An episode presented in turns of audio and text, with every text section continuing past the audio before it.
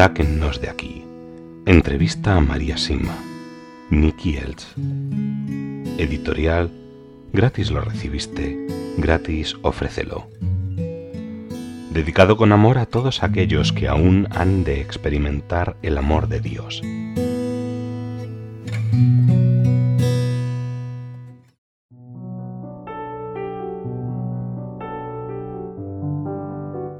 Otras religiones. ¿La han visitado almas de judíos o musulmanes? Sí, y están felices cuando se me aparecen, pues comprenden mucho mejor las cosas ahora que antes. Por pertenecer a la Iglesia Católica uno puede hacer mucho más por ir al cielo, pero aquellos que fueron educados de forma diferente y por lo tanto creen de modo distinto y lo hacen a conciencia, también llegarán a ser santos. Debo advertir a todos los cristianos que existen muchos santos también fuera de nuestra Iglesia, Recientemente nuestra madre le mencionó sobre uno de ellos a una de sus videntes. Cuando la vidente le preguntó quién era la persona más santa de la ciudad donde ella vivía en ese momento, nuestra madre le respondió que se trataba de una mujer musulmana. ¿Existen religiones que las almas consideren que no son buenas? Existen muchas religiones y ciertamente hay algunas que no son buenas. En la actualidad, hasta las reuniones de brujería y las sectas y reuniones que buscan controlar la mente se hacen llamar religiones. Especialmente estos últimos se hacen llamar cristianos, entre comillas, sin pestañear. Pero sus líderes son solo controladores de mente, hambrientas de poder y a menudo se encuentran poseídas. Los ortodoxos y los protestantes son los más cercanos a los católicos. Ellos creen en Dios y en los diez mandamientos. Sin embargo, los protestantes no tienen devoción a nuestra Madre, o al menos no oficialmente, a pesar de que tengo conocimiento de que muchos hoy en día rezan el rosario. Si dejamos de lado a aquellos que claramente sirven al diablo, es cuestión de comprobar cuántas verdades enseñan las distintas iglesias. Y puesto que Dios mira lo llena que está la copa, y no si está vacía, todos los que celebran y veneran a un Dios bueno, salvador y liberador, también son buenos ante sus ojos. Sin duda es más difícil para los católicos ser santos a los ojos de Dios, pues tienen acceso a una mayor cantidad de verdad, incluso si la Iglesia hoy en día se encuentra en este estado. Asumimos la gran responsabilidad de llevar a Cristo a los demás, y al mismo tiempo podemos hacer mucho por ellos en silencio y con oración, porque contamos con mucha ayuda para hacerlo. Dios espera todo de aquellos que lo han recibido todo. ¿Hay gente en el cielo que no había pertenecido a ninguna iglesia durante su vida? Por supuesto que la hay. Si una persona vive según su conciencia limpia, intentando amar y servir a su prójimo continuamente, él o ella estará con Dios en el cielo. Dios ama y bendice a aquellos que nunca tuvieron acceso a Él mientras estuvieron aquí, pero que igualmente amaron y protegieron la vida, el mayor de sus dones. ¿Qué deben hacer los miembros de otras religiones que nunca han aprendido las oraciones de las que hemos hablado hoy para ayudar a sus familiares en el purgatorio? No es cuestión de memorizar las oraciones más conocidas de la Iglesia Católica, es una cuestión del corazón. Esas personas deberían dedicarse a extender su amor y perdón por sus parientes y hacer buenas obras por ellos. Solamente con el Padre Nuestro y el Ave María podrán hacer mucho por sus familiares en el purgatorio y de este modo también recibirán en recompensa su ayuda. Hay que recordar que la única oración que nos dio Jesús fue el Padre Nuestro. Esta oración contiene todo lo que el amor de Dios espera de nosotros. Y siendo así de corto y sencillo, ¿cuántas personas hacen en la actualidad lo que se pide? Pasado un tiempo, sugiero que poco a poco también echen un vistazo a las demás oraciones, Podríamos decir que las oraciones son simplemente bosquejos de lo que nos tiene que salir del corazón para nuestro prójimo, para nuestros amigos y parientes difuntos. Todo esto no es una cuestión de la mente, sino del corazón. El amor viene del corazón y no de la mente. La falta de inteligencia en sí misma nunca ha matado a nadie, pero la ausencia de amor mata cada minuto del día y de la noche. No nos hacemos santos, ni curamos nuestra alma con la inteligencia, sino con el amor. ¿Ocurren durante las misas o servicios de otras denominaciones cristianas tantas conversiones como en las misas católicas? Eso depende sobre todo de si los fieles creen que es Jesús quien se encuentra en la hostia consagrada o si se trata de algo meramente simbólico. En este último caso las conversiones serán engaños y no durarán. Satanás nunca descansa para confundirnos, para apartarnos de nuestro verdadero Jesús. Existen ciertas iglesias cristianas que han diluido tanto el rito que consideran comunión con Jesús toda comida en la que se parte cualquier trozo de pan. ¿Se producen también conversiones en estos casos? ¿Es realmente importante mantener el rito de la Iglesia católica? Sí, es importante. Creo que debe seguirse el rito católico, pero también estoy igualmente segura del amor inconmensurable de Jesús, y por lo tanto no me atrevería nunca a cuestionar si ocurren o no conversiones en esas otras iglesias. Sin embargo, cuando se vive de corazón y en profundidad la misa católica, es lo más correcto y sanador para el alma, para la mente y para el cuerpo. ¿Le han dicho algo sobre el Papa las almas del purgatorio que no fueron cristianas durante su vida terrenal? Sí, me dijeron que ahora reconocen al Santo Padre como el líder espiritual absoluto de toda la humanidad. ¿No cristianos le han dicho esto? Sí, Almas de personas que no fueron cristianas durante su vida en la tierra me lo dijeron. ¿Qué sucede con quienes se unen a una secta? Eso depende sobre todo de por qué lo hicieron y de cómo lo hicieron. Si nacieron en una familia que ya pertenecía a una secta, entonces se les juzgará suavemente. No tuvieron la culpa, no conocieron otra verdad. Pero si un católico o un cristiano ingresa en una secta, sufrirá mucho por ello. Esas personas deberán volver a sus verdaderas creencias antes de morir para librarse de ello.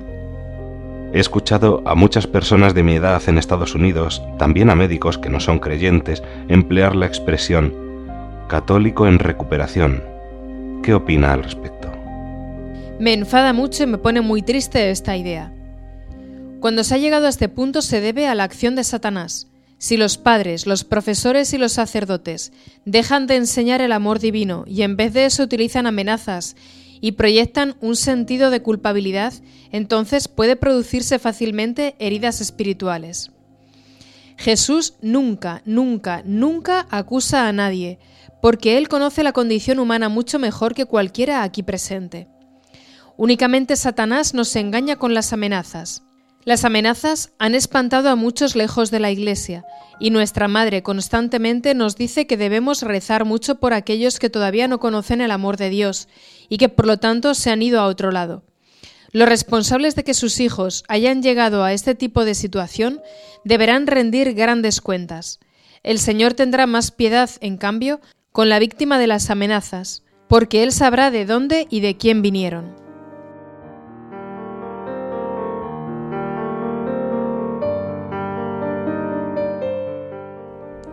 Guía y protección.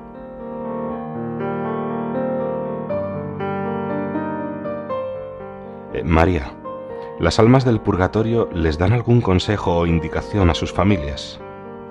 Sí lo hacen. Durante 1954 lo comprobé en varias ocasiones.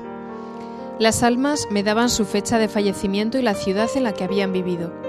Me pedían que dijera a su familia que arreglaran algo, Generalmente se trataba de una herencia distribuida injustamente o en contra de la voluntad del difunto. Hay otro caso que me viene a la memoria en este momento.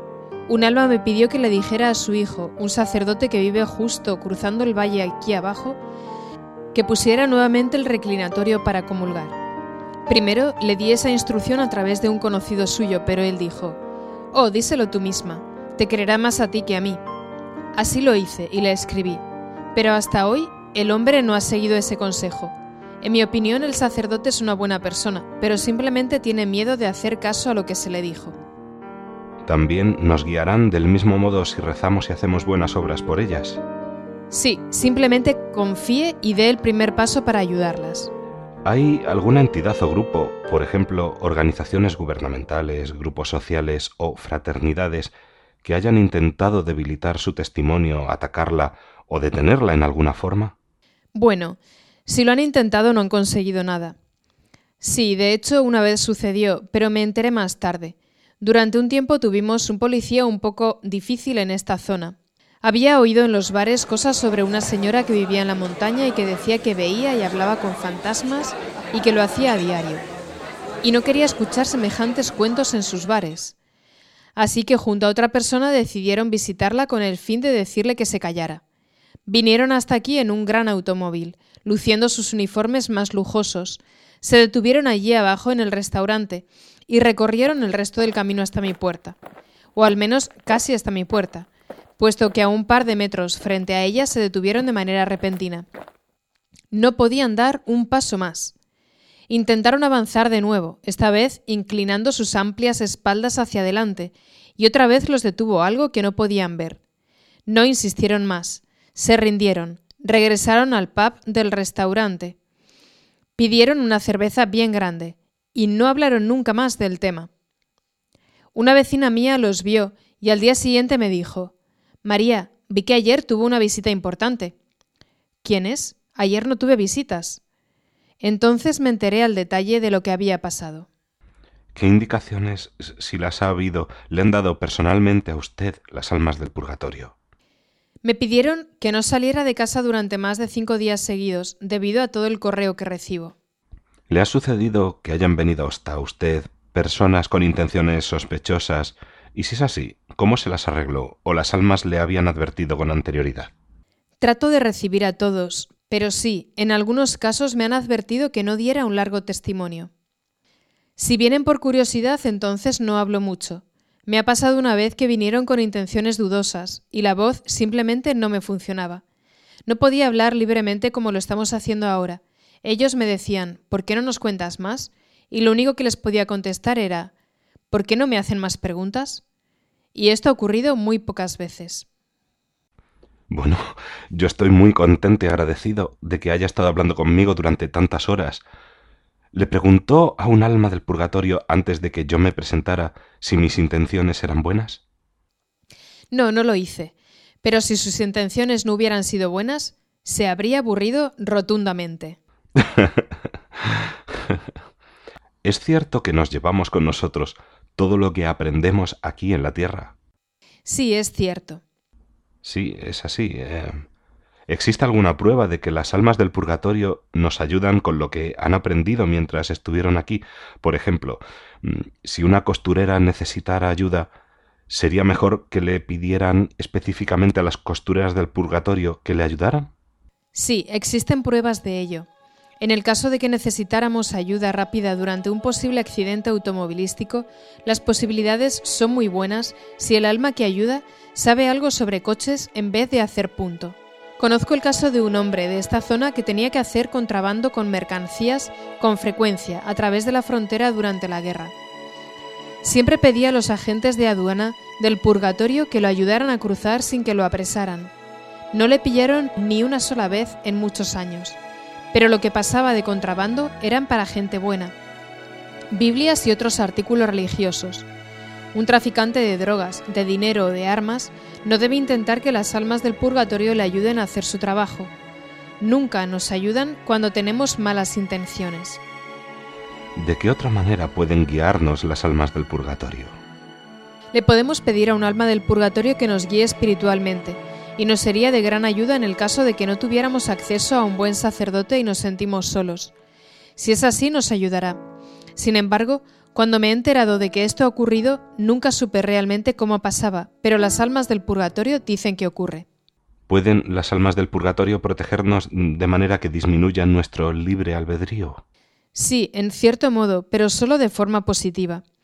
Pueden intervenir e impedirle a alguien que alcance una botella, que conduzca demasiado rápido o cualquier otra cosa que podría ponernos en peligro. Ciertamente podrían ayudar a los fumadores a dejar de fumar más fácilmente que si lo intentaran sin su ayuda. Probablemente este sea un buen momento para que haga una breve referencia al libre albedrío. Cuando nos ayudan a combatir un hábito malo, nuestra voluntad es más libre y no más limitada. Nunca actuamos libremente cuando somos tan débiles como para pecar o para caer bajo una dependencia. Al elegir algo que nos obliga o controla, en primer lugar debemos cambiarlo y darle brillo para poder mentirnos a nosotros mismos diciendo que después de todo está bien y es bueno. Esta distorsión no nos hace libres. Solo seremos libres en el cielo, para concentrarnos completamente en el bien absoluto, nuestro Dios. ¿Me podría dar un ejemplo de cómo un alma del purgatorio libró o protegió a alguien? Sí, pero se trataba de otro tipo de ayuda. Un joven estaba buscando una esposa buena y santa. Tenía a una chica en mente y la visitaba de vez en cuando. Cada vez que iba a su casa había un hombre fuera a un lado que le decía, No vayas allí, no serás feliz con ella. Las primeras veces lo ignoró y siguió visitándola pero luego la tercera o cuarta vez se detuvo y miró más de cerca a ese hombre. Era su propio padre que había muerto varios años antes. Entonces sí que prestó atención y fue a buscar esposa a otra parte. En este caso le libró y le protegió de futuros problemas. También existe otro caso. Conocí a una chica que intentó repetidas veces entrar en un convento, pero por diferentes razones siempre la rechazaban se acostumbró a sentarse en un bello lugar junto a un lago para poder alcanzar la paz con Dios. Un día se dirigía allí y de pronto escuchó una voz muy cercana que le dijo, Detente, regresa. La ignoró y no se detuvo. Nuevamente la voz dijo, Regresa. Continuó andando hasta que sintió que dos manos tiraban de ella hacia atrás. Esta vez no siguió avanzando. Más tarde le contó a un psicólogo creyente lo que había sucedido. Y éste le dijo, lo entiendo perfectamente, porque en el estado en que se encontraba, el agua podría haberla cautivado fácilmente y podría haberse caído o haberse arrojado a ella aún sin darse cuenta, y probablemente se hubiera ahogado. Y aquí le cuento otra historia graciosa sobre la protección de bienes. Un muchacho que vive cerca de aquí, conocido como Hans, se despertó una noche al escuchar una voz que le decía que fuera al granero. Se dio la vuelta y la ignoró. Nuevamente, Ve al granero. Quizá fue a la tercera cuando por fin obedeció. Salió y miró a su alrededor. Todo estaba en orden y pensó, qué extraño. ¿Qué debo hacer? Me sentaré y esperaré un poco. Al rato vio cómo se abría la puerta y entraba un extraño. Hans permaneció callado y escondido. El extraño se dirigió directamente a la pocilga, se metió dentro y se llevó dos de los lechoncitos. Entonces lo comprendió todo. ¿Se da cuenta? Había sido la voz de su padre. Hans saltó y persiguió al hombre, y al hacerlo logró que el ladrón soltara a los cerdos al escaparse por la puerta. Ellas conocen exactamente nuestro mundo y nuestra situación en él, y por lo tanto nuestras peticiones deben ser tan variadas como lo es nuestra vida.